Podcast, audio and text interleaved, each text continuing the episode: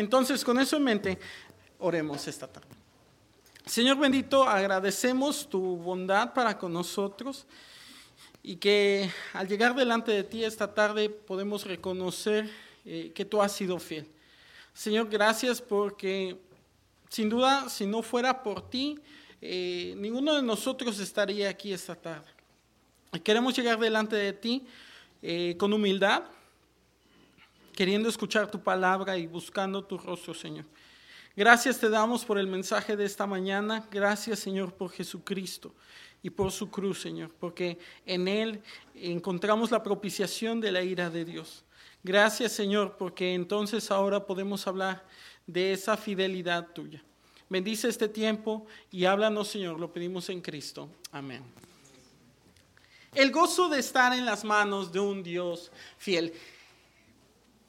¿Cuándo hablamos de fidelidad? La verdad que eh, la fidelidad es un concepto que usamos básicamente en un tema hoy, y es el matrimonio.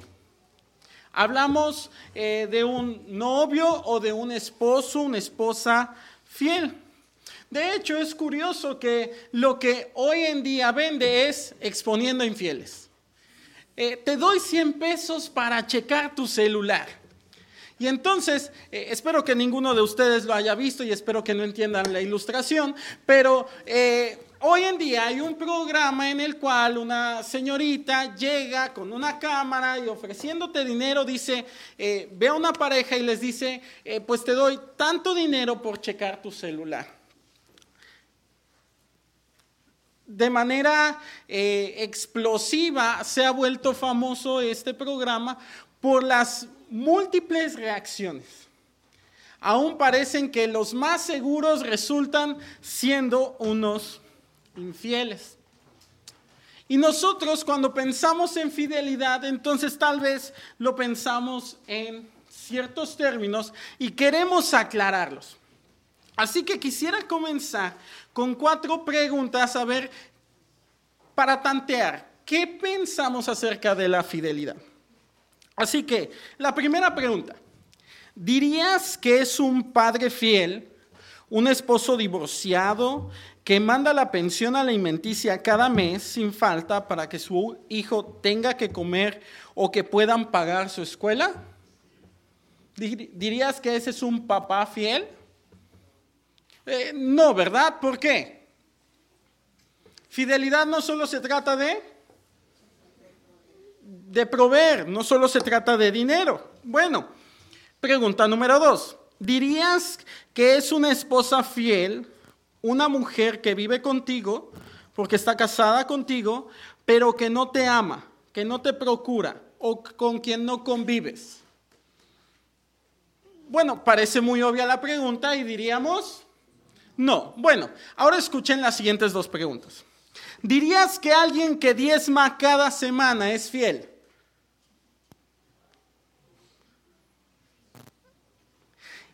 Y el asunto es que tal vez sin las dos preguntas anteriores, tal vez pudiéramos llegar a pensar que sí, pero dijimos que dar dinero no significa fidelidad. O por ejemplo, esta última pregunta, ¿dirías que alguien que asiste a todos los cultos es fiel? Y es que en algunos contextos pudiéramos pensar que una persona fiel es la que diezma o está o que participa o que simplemente nosotros pudiéramos catalogar como una buena persona.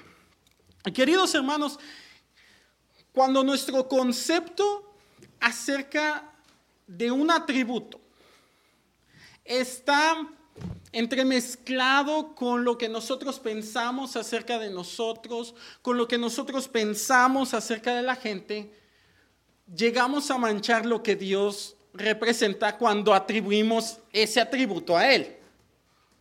Asociamos a veces la fidelidad con ser pasalón, con permanencia a pesar de los problemas. Y hemos hecho de la fidelidad de Dios algo que permite nuestro pecado.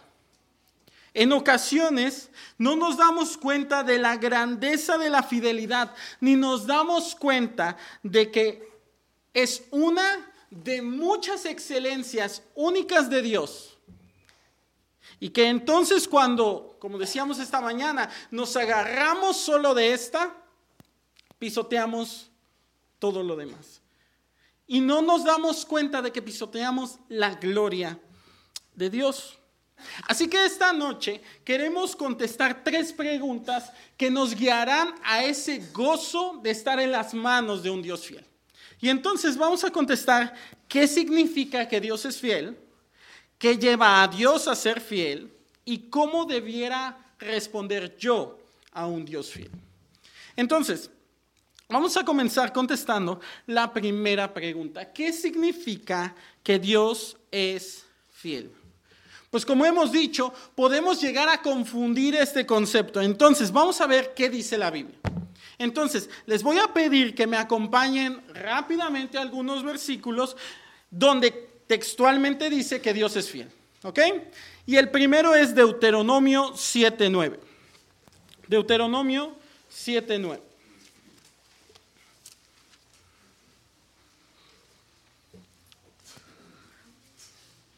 En el libro de Deuteronomio, Moisés está predicando a un pueblo que ahora sí va a entrar a la tierra prometida, eh, que ha visto que sus padres han muerto en el desierto por ser desobedientes a Dios.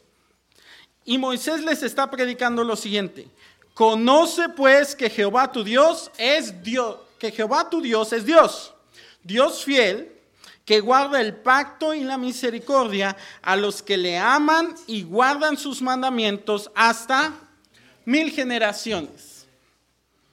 Dios es fiel. Esto debía de animarles entonces a una generación que vio a otra generación morir por no guardar sus mandamientos, a que ellos sí guardaran los mandamientos y que amaran a Dios y que le temieran. Otro texto que habla de que Dios es fiel es 1 los Corintios 1.9. 1 los Corintios 1.9. Ustedes conocen la carta a los Corintios. Habla de una iglesia que ¿cómo es? Carnal, bastantes problemas, a veces preguntas que nosotros diríamos, híjole, pues como que parece muy obvio, ¿no? Sin embargo, mira lo que le dice Pablo a esta iglesia. Capítulo 1, versículo 9. Fiel es Dios, por el cual fuisteis llamados a la comunión con su Hijo Jesucristo, nuestro Señor. ¿Cómo decirle esto a una iglesia que tal vez tú y yo diríamos, híjoles, estos ni han de ser cristianos? Pero pues Dios es fiel. En esta misma carta, en capítulo 10, versículo 13, Pablo, después de haberle señalado algunas eh, pruebas que pasaron los israelitas en el desierto y que no aprobaron, les dice lo siguiente, no os ha sobrevenido ninguna tentación que no sea humana, pero fiel es Dios que no os dejará ser tentados más de lo que podéis resistir, sino que dará también juntamente con la tentación la salida para que podáis soportar. Y esto después de hablar de las mismas tentaciones que esta iglesia estaba sufriendo y que parecía que no podían dejar atrás, Pablo les dice, sabes que Dios es fiel y te va a fortalecer, te va a ayudar, vas a salir de la tentación. Pero escribiendo a esta misma iglesia en la segunda carta, en segunda a los Corintios 1:18,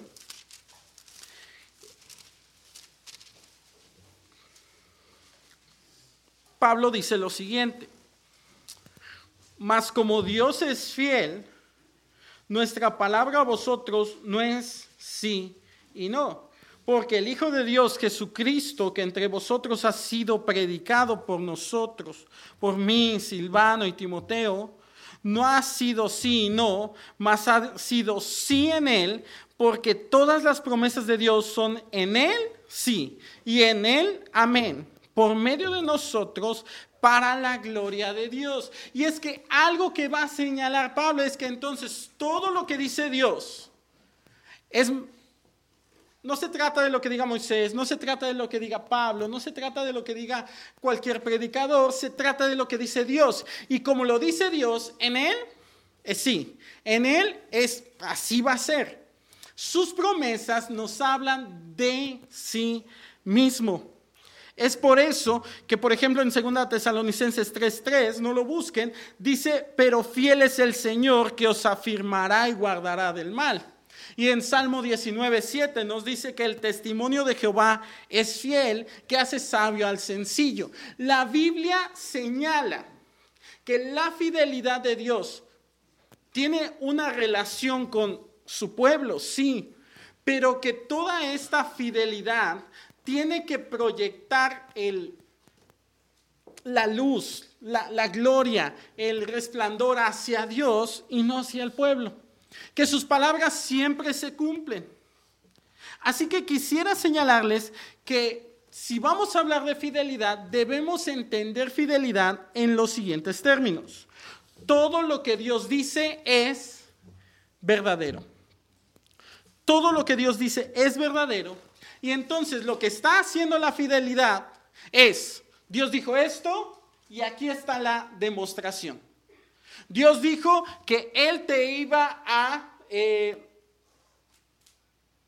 dar juntamente con la tentación la salida. Mira, aquí está la salida. Aquí hay varios ejemplos. Mira, tú no eres el mejor cristiano, estás batallando en tu iglesia, pero mira, fiel es Dios, el cual te llamó a la comunión del Hijo.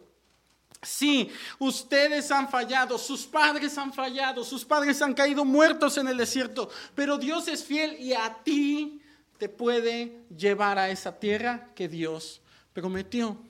La fidelidad de Dios es que todo lo que Dios dice es verdadero y lo demuestra. Así que queremos contestar la siguiente pregunta. Si todo lo que Dios dice es verdadero y lo demuestra, ¿Qué lleva a Dios a ser fiel? ¿Por qué nos debe demostrar Dios que lo que dice es verdad? Y la respuesta no se encuentra en nosotros otra vez, se encuentra en Él. Él es verdadero. Así es Él. Es fiel a sí mismo. Queridos hermanos, tristemente muchas veces cuando hablamos de fidelidad, nosotros lo comprendemos en términos de una persona con otra. Cuando pensamos en matrimonio, pensamos en el esposo con la esposa. Cuando lo pensamos en la familia, lo pensamos los padres con los hijos, los, hermanos, los, los, los padres. Pero algo que debemos de captar de la fidelidad de Dios es que antes de ser Dios fiel con nosotros, es fiel con Él mismo. Y que si Dios va a demostrar que lo que dice es verdadero, no lo demuestra para decirte, eh, eh no, no creas que te estoy engañando, que, que no te voy a cumplir. No, espérate.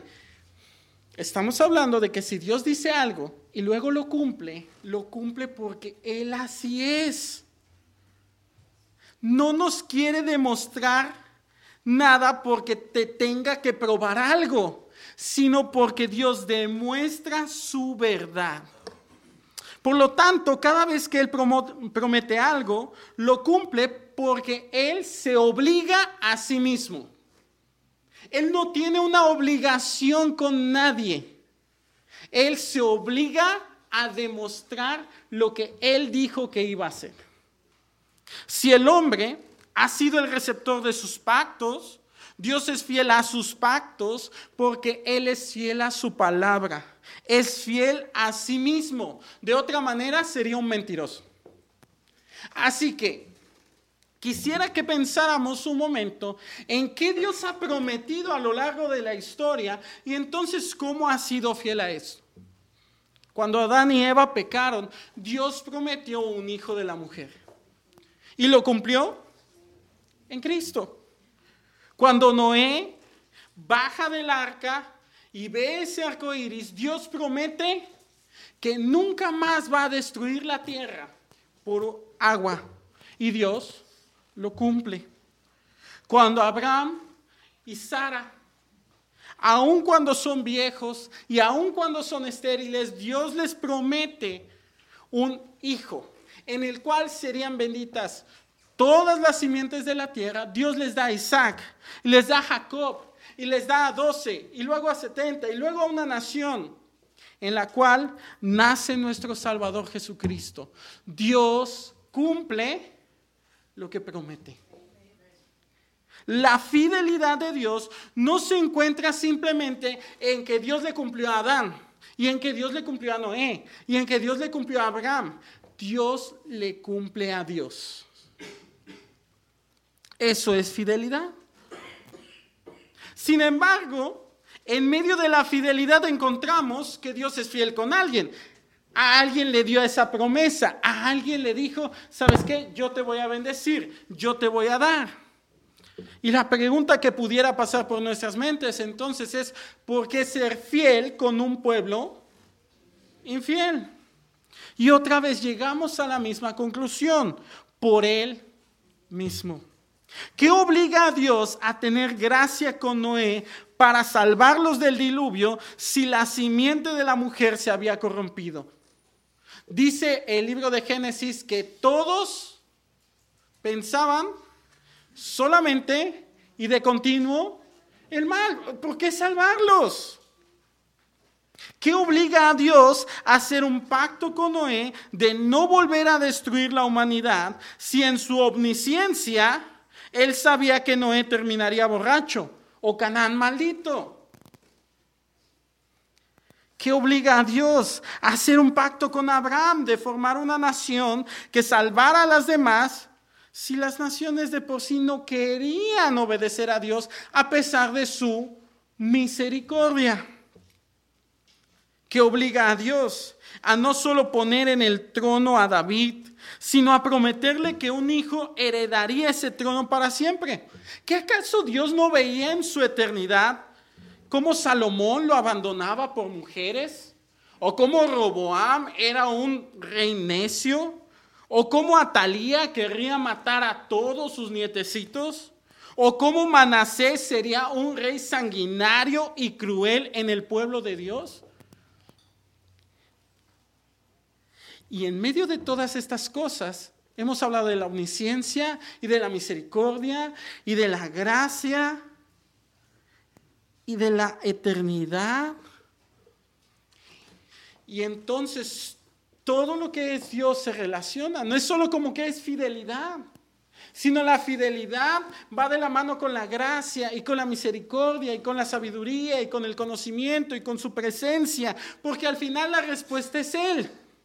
Si Dios ha hecho todas estas cosas, a pesar de que el hombre ha sido infiel, no es porque el hombre en algún momento vaya a sacarse de la manga algo que sorprenda a Dios. No hay nada en el hombre a través de todos los tiempos como para que Dios se asome siquiera a darle algo.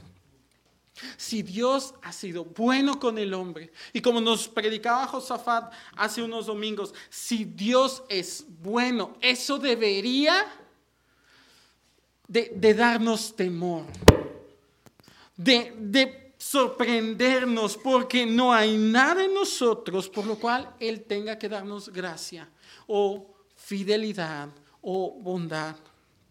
Dios ha sido fiel porque Él es así. Nos demuestra que cuando Él proclama que es justo y misericordioso y paciente y perdonador, Él cumple. Que su misericordia sí es a mil generaciones. Que su justicia es perfecta. Que su gracia es para con aquel que no la merece. Pero también, como vimos esta mañana, Dios es fiel a su ira. Si Dios dijo que maldeciría a un pueblo que no obedeciera a su pacto, también demostró que eso cumpliría. Dios les demostró que también es fuego consumidor. Dios les sacó de la tierra que les prometió a sus padres. Dios hizo que destruyeran Jerusalén y el templo. Dios se divorció de ellos. De hecho, en el libro de Oseas encontramos la más grande muestra de fidelidad. ¿Y sabe dónde la encontramos? En medio de la infidelidad. Queridos hermanos, si algo nos presenta la Biblia, es que la fidelidad de Dios se ve tan grande, tan potente, tan hermosa, porque al contrastarla con nuestra infidelidad, no, no hay punto de comparación. Y quisiera llevarles un momento a Oseas.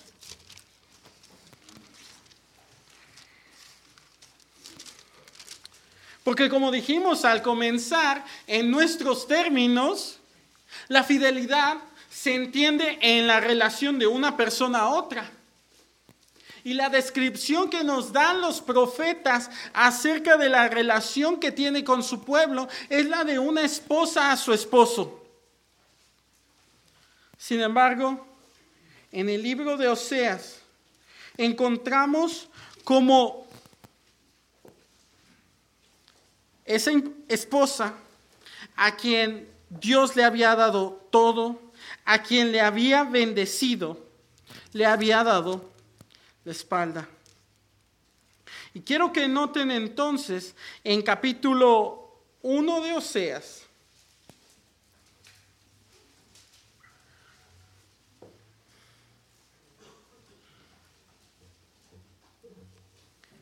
y en versículo 6, como dice, concibió ella otra vez y dio a luz una hija.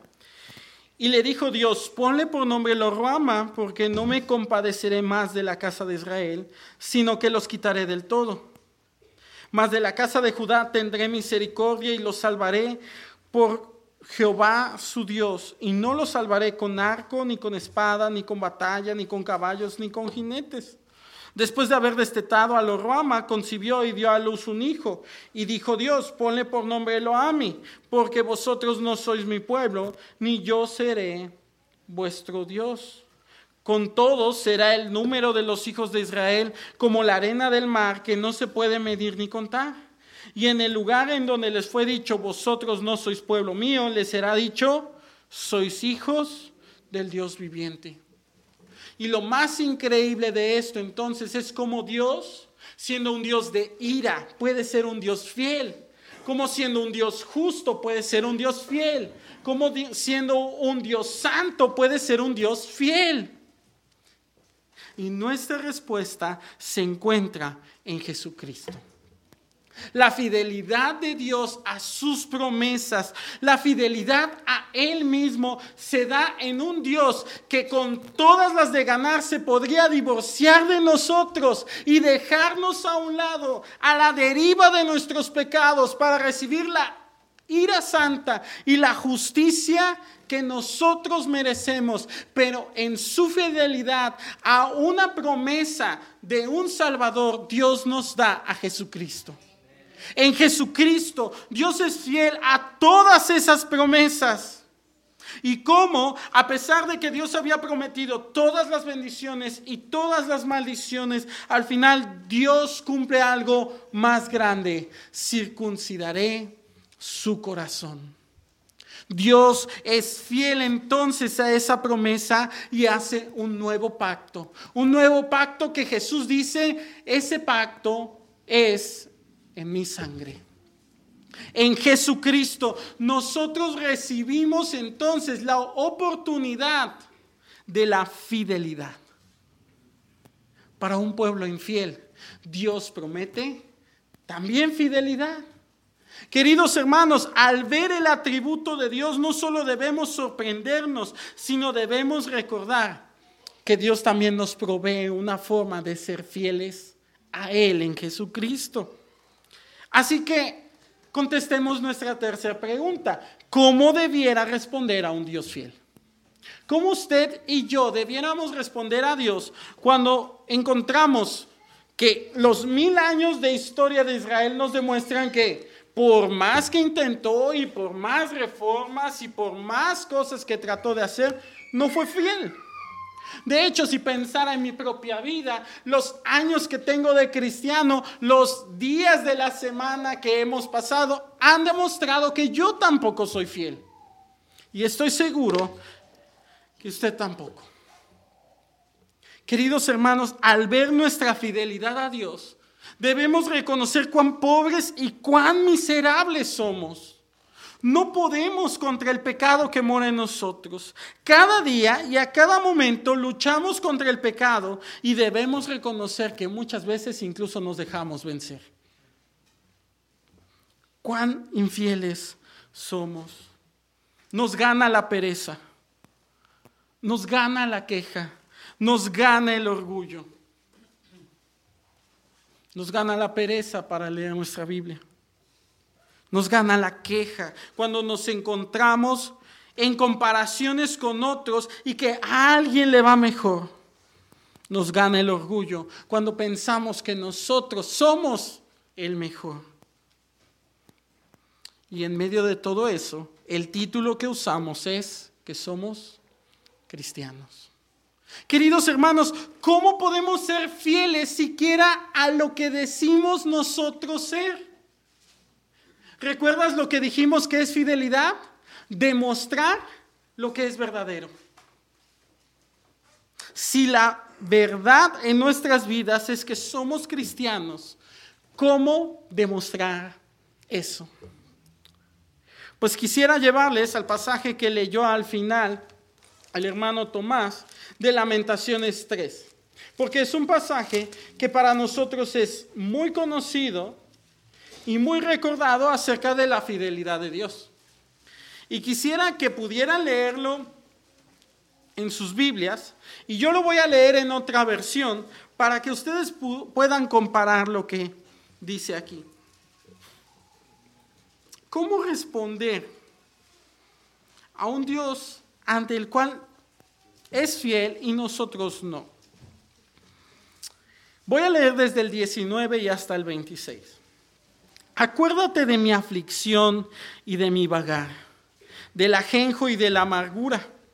Ciertamente mi alma lo recuerda y se abate mi alma dentro de mí. Queridos hermanos, ¿cómo debemos responder a la fidelidad de Dios? Con humillación. Al ver la fidelidad de Dios y al ver mi infidelidad, al recordar lo que sucede en mi vida, debo humillarme. Mi alma se debe de abatir.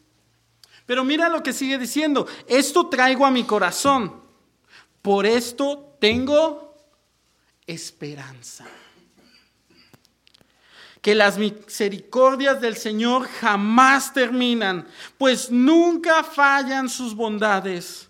Son nuevas cada mañana. Grande es tu fidelidad. El Señor es mi porción, dice mi alma, por tanto en Él espero.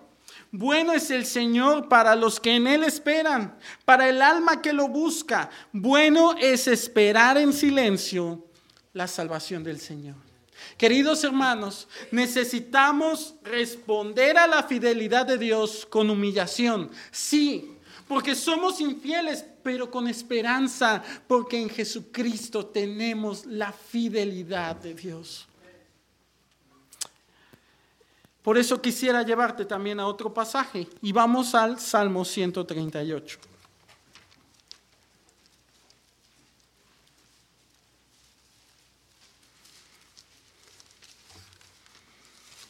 Salmo 138. Dice, te alabaré con todo mi corazón. Delante de los dioses te cantaré salmos me postraré hacia tu santo templo y alabaré tu nombre por tu misericordia y tu fidelidad, porque has engrandecido tu nombre. No solo tu misericordia, no solo tu fidelidad, tu nombre, todo lo que Dios representa y tu palabra sobre todas las cosas. El día que clamé, me respondiste, me fortaleciste con vigor en mi alma. ¿Dios tiene una obligación de responder a un pueblo infiel? No, pero lo hace. Te alabarán, oh Jehová, todos los reyes de la tierra, porque han oído los dichos de tu boca, y cantarán de los caminos de Jehová, porque la gloria de Jehová es grande. No solo su fidelidad, no solo su misericordia, no solo su bondad, no solo su amor, toda su gloria, toda la multitud de sus excelencias únicas es grande, porque Jehová es excelso y atiende al humilde, mas al altivo mira de lejos. Si anduviere yo en medio de la angustia, tú me vivificarás. Contra la ira de mis enemigos extenderás tu mano y me salvará tu diestra. Jehová cumplirá su propósito en mí. Tu misericordia, oh Jehová, es para siempre. No desampares la obra de tus manos. Queridos hermanos, al ver la fidelidad de Dios, podemos ver muchos de sus atributos. Podemos ver su verdad, podemos ver su amor, podemos ver su bondad, podemos ver su misericordia, podemos ver su amor, podemos ver su gloria. Y entonces, ¿cómo respondemos a eso? Con alabanza. Este salmo nos llama a alabar. Otras versiones comienzan este salmo, en vez de diciendo te alabaré, dice te daré gracias. Y es que, queridos hermanos, si algo debemos de hacer es con gratitud llegar delante de Dios. Dios no está obligado a hacer algo con nosotros, pero Dios se obliga a sí mismo porque Él lo prometió. Así que da gracias, alaba al Señor. Es por eso que podemos decir, podemos hablar del gozo de estar en las manos de un Dios fiel. Gózate en la fidelidad de Dios. Y quisiera entonces terminar con cuatro aplicaciones. Quisiera recordarte entonces que cuando las cosas van bien, debemos agradecer. Agradecer a Dios que es fiel a sus promesas. En Cristo Jesús tenemos todo lo que pertenece a la vida y a la piedad, nos dice Pedro en su segunda carta. También el salmista nos dice que el Señor es mi pastor y nada me faltará. No necesito nada más, tengo todo lo que necesito. Cuando las cosas bien, van bien, agradece a Dios por su fidelidad. Pero ¿qué cuando las cosas van mal? ¿Qué cuando perdiste el trabajo? ¿Qué cuando hay enfermedad? ¿Qué cuando por más que horas y horas y horas parece que no hay respuesta? pues reconoce que Dios es fiel. Dios no tiene ninguna obligación con nosotros. Dios busca su gloria. Y entonces, aún esas cosas que pudieran parecernos malas, suceden para que su gloria sea manifiesta. Como decía el pastor esta mañana, son instrumentos de santificación en nuestra vida. Sin embargo, mira lo que dice 2 Timoteo 2.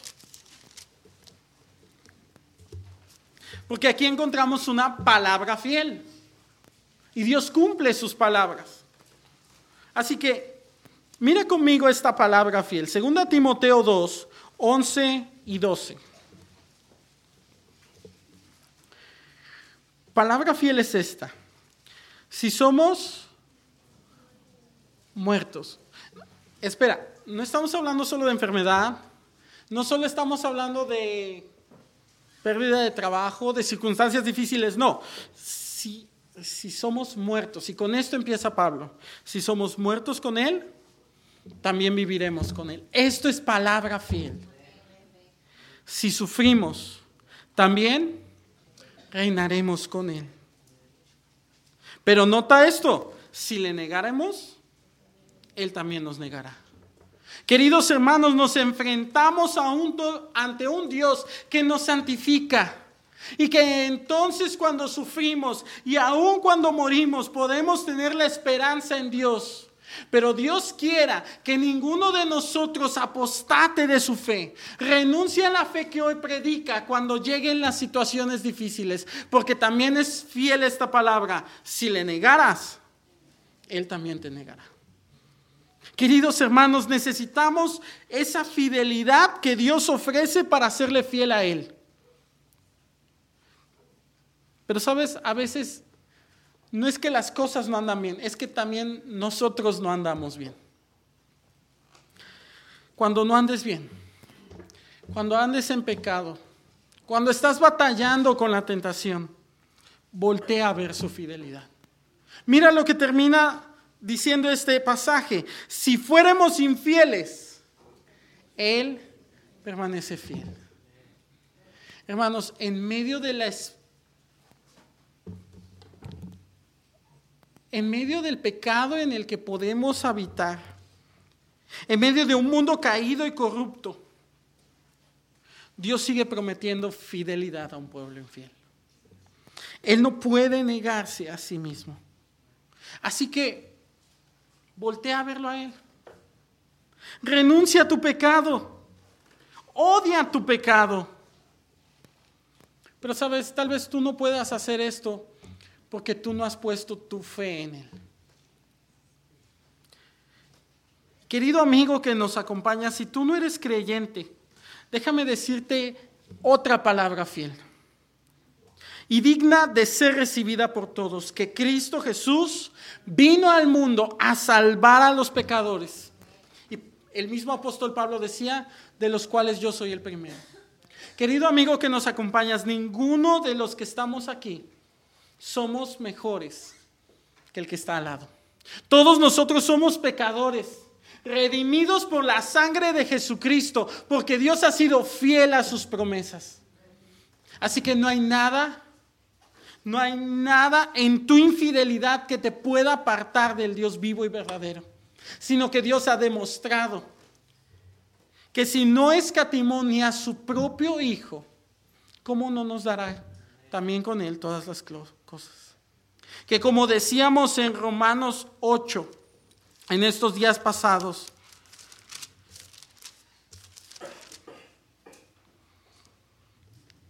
en Romanos 5, perdón, que si siendo enemigos fuimos reconciliados con Dios por la muerte de su Hijo, mucho más estando reconciliados seremos salvos por su vida. Querido amigo que nos acompañas, tal vez hoy sea el día en que tú puedas llegar a esa fidelidad de Dios. Una fidelidad que se demostró en la cruz del Calvario para morir por pecadores como tú, pero también como yo, como todos los que estamos aquí. Es por eso que cantamos, tú me impartes el gozo, tierno me guías por sendas de paz.